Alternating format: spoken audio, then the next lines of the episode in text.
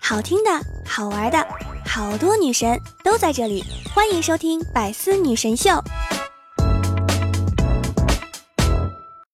郭晓霞因为长得比较秀气，经常被误认成小姑娘。郭晓霞对此很反感，就剃了光头。结果那次呀，我亲眼看到一个大婶儿摸摸她的头，说：“哎呀，这个光头小姑娘真好看。”嗨，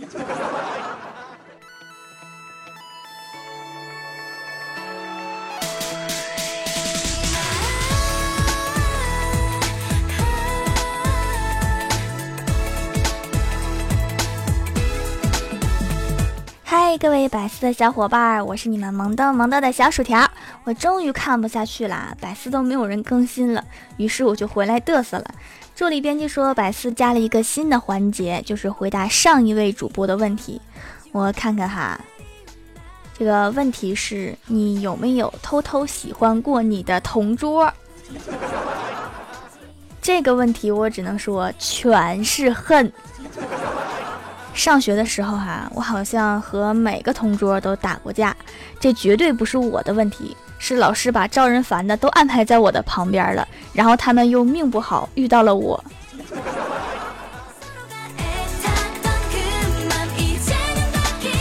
小仙儿啊，每天都叫外卖，带一个鸭蛋，然后吃完外卖还得吃鸭蛋。我说你吃这么多能不胖吗？然后小仙儿说，我胖不是因为我吃的多。是因为二十起送，三十满减，第二杯半价。我的天哪，全是真理。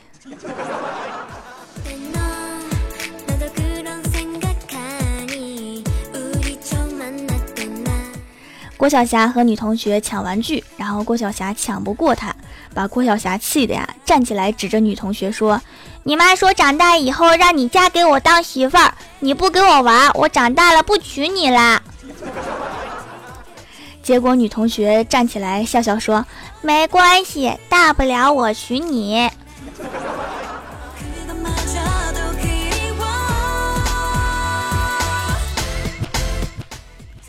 郭大嫂在中秋节的时候啊，居然一反常态待在家里，没有出去逛街。郭大侠觉得很惊奇啊，就问老婆：“你这么待在家里，也不买东西，不会给我憋个大招吧？”然后郭大嫂说。我怕中秋买的那些东西，国庆更便宜了。有道理。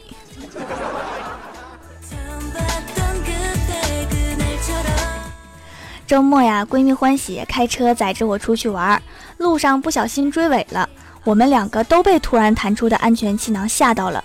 我愣愣地看着她破损不堪的车头，刚想安慰她，只见她突然发现新大陆似的，兴奋地说：“快看！”安全气囊居然是粉红色的！我要是不撞车，永远都不知道安全气囊这么好看。欢喜，你是不是撞傻了？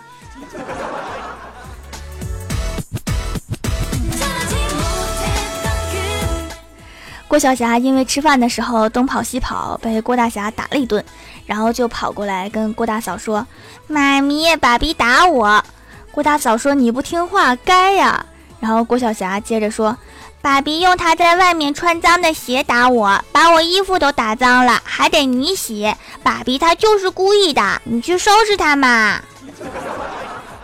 君子报仇，五分钟内。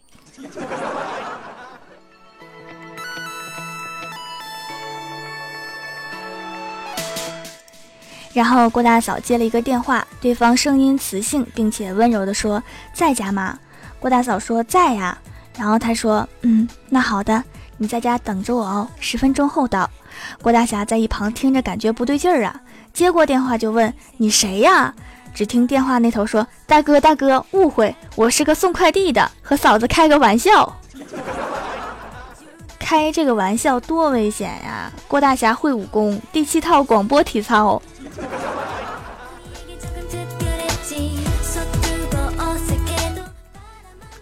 记得上高中的时候啊，有次同学说要一起出去玩，我怕老爸不同意，就偷偷乔装成一个男孩子，从窗户溜了出去，正巧被老爸给撞见。但是老爸并没有识破我。等我回来之后啊，老爸喝了点酒，进了我的房间，耐心的开导了我一个多小时，说我现在是叛逆期，做事比较冲动，并且让我告诉他，从窗户出去的是哪家的男孩儿。爸，那是我呀，你连自己女儿都没认出来。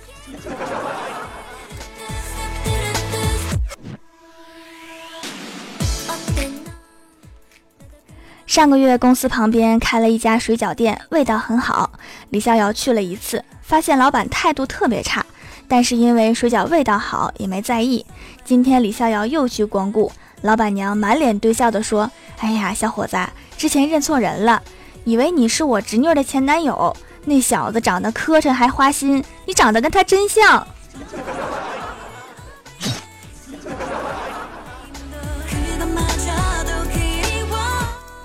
今天早上，老爸出去上班，刚出门就敲对门的门，然后就喊：“哥，嫂子不在。”然后隔壁的孙老爷子说：“对，回老家了。”然后我爸说：“看门就知道嫂子不在。”然后隔壁的孙老爷子说：“这都能看出来。”然后我爸说：“对呀，钥匙在门上没拔。”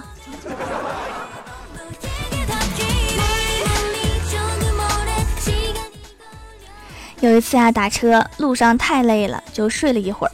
结果醒来之后啊，发现平时三十块钱的路程，硬是被司机绕成了八十八块。到了目的地之后啊，我跟司机大哥说：“大哥，给你一百，不用找了。”然后就开门下车。司机大哥到处看了看，然后冲我问：“钱呢？放哪儿了？”然后我拔腿就跑，冲着司机喊：“都跟你说不用找了，找了你也找不到。”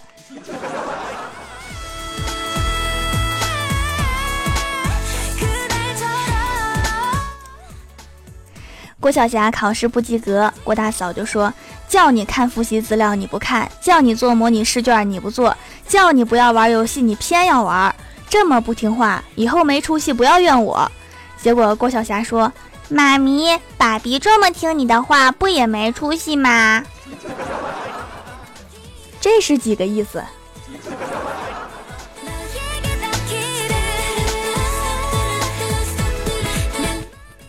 晚上睡觉前，郭大嫂往自己和儿子的身上喷了点驱蚊水。郭大侠看到之后说：“给我也喷点儿。”然后郭大嫂收起瓶子，理直气壮地说：“要是三个人身上都喷了，那蚊子咬谁呀？”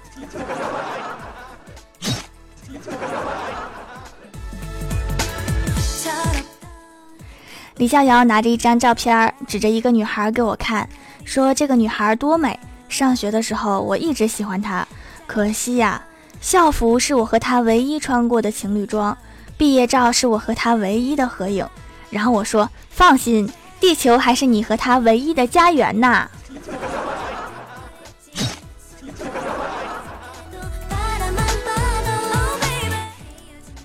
国庆节期间，我和小仙儿在公司值班，快到晚餐时间，小仙儿突然跟我说：“条儿，我想开了。”人生短短几十年，不能太委屈自己，一定要吃好喝好，不能到临终回首往事，人生无一处精彩。听完之后啊，我很好奇，我就问你准备怎么善待自己呀？说来听听。小仙儿说，今晚的伙食我安排好了，两桶泡面加根肠，一包辣条。难道你就是想回忆一下泡面、肠和辣条吗？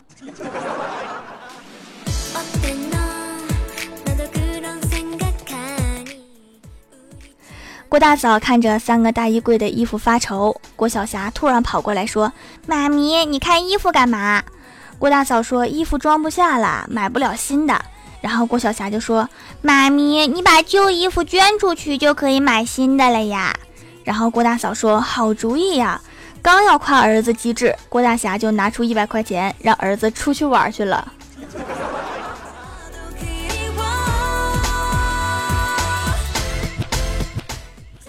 Hello，喜马拉雅的小伙伴们，这里依然是百思女神秀周六特蒙版。想听更多好玩段子，请在喜马拉雅搜索订阅专辑《欢乐江湖》，在微博、微信搜索关注 NJ 薯条酱，可以关注我的小日常和随机出现的互动话题。因为我的上期百思实在是太久远了，于是机智的小我在微博发了一个互动话题。于是今天的互动话题是：如果你是校长，你会增加一个什么样的科目？首先，第一位叫做地灵喵，他说：“美食鉴赏班，尝遍各种美食。你这是馋了吧？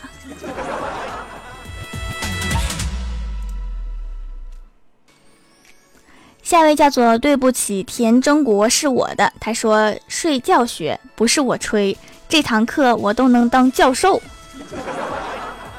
我觉得这个教授我也能当。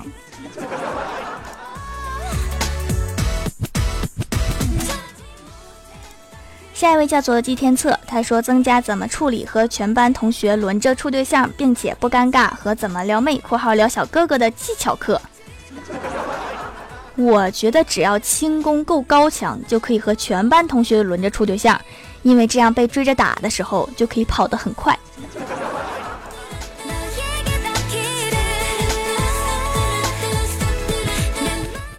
下一位叫做聂柱亮，他说拒绝课，这年头拒绝成本好高啊，拒绝还不简单，就两个字儿，看吧。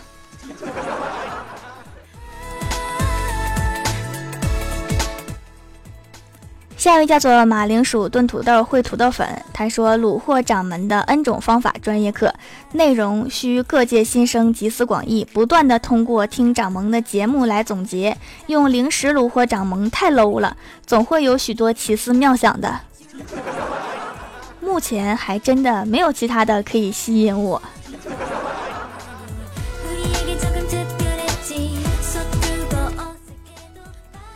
下一位叫做枯木碎春，他说要饭学怎样在没钱的时候要到饭，重点是不能要早饭。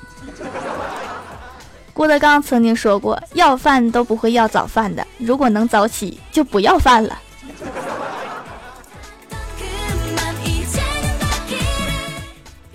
下一位叫做摩雷格之看门老王，他说当然是开一门废品收购科学科了，告诉孩子们。五百毫升以下的瓶子统称为碎瓶子，对于瓶子界来说是不值钱的，不值得去捡。哎，这年头真是越来越不好干了。哎，能不能行了？这片瓶子归我捡的。不说了，我得为大蜀山建设接着捡瓶子去了。看看一个捡瓶子的都这么忙了。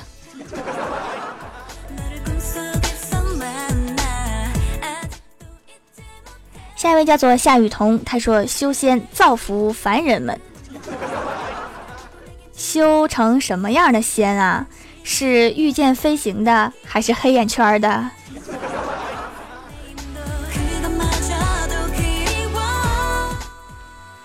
下一位叫做徐朗同学，他说：“有钱不开学校行不行？我想开个酒吧好了，请你们来吃饭呐。”好呀，好呀，嗯，酒吧里面有啥吃的呀？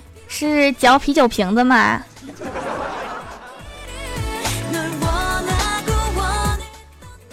下一位叫做康师傅冰黄茶，他说：“当然是报复课了。难道你们都失去了梦想了吗？甘愿沉浸在恋爱的酸臭味里面？有些人的梦想就是一辈子酸臭下去。”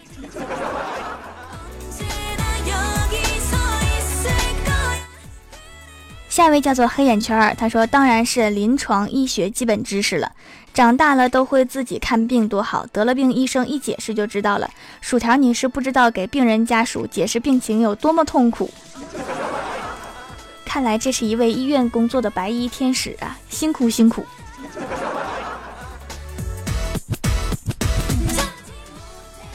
下一位叫做他世界，他说本来想说吃，然后看评价有说吃的，后来想说睡，再往下翻，原来大家的想法都是一样啊！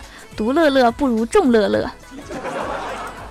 我的粉丝儿是不是除了吃货就是睡货呀？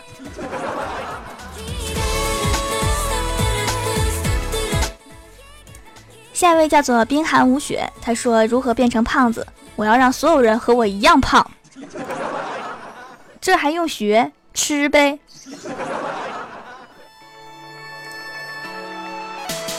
下一位叫做蜀山派萌富帅，他说开一门如何借钱的课，因为借钱越来越难了。这一条下面还有一个回复，板蓝根味儿的干脆面说，应该开一门如何催还钱的课，现在催人还钱真是越来越难了。我说你们两个真的不是欠债和债主的关系吗？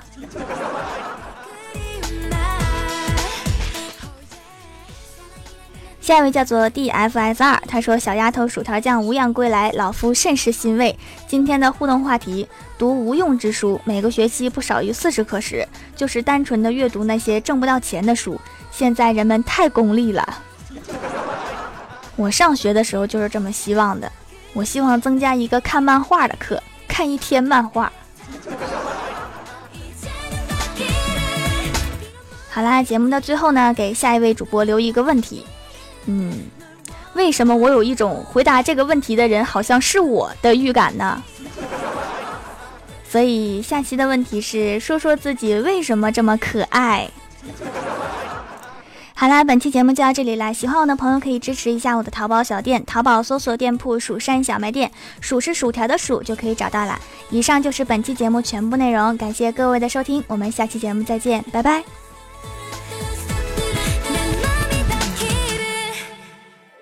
更多精彩内容，请关注喜马拉雅 APP《百思女神秀》。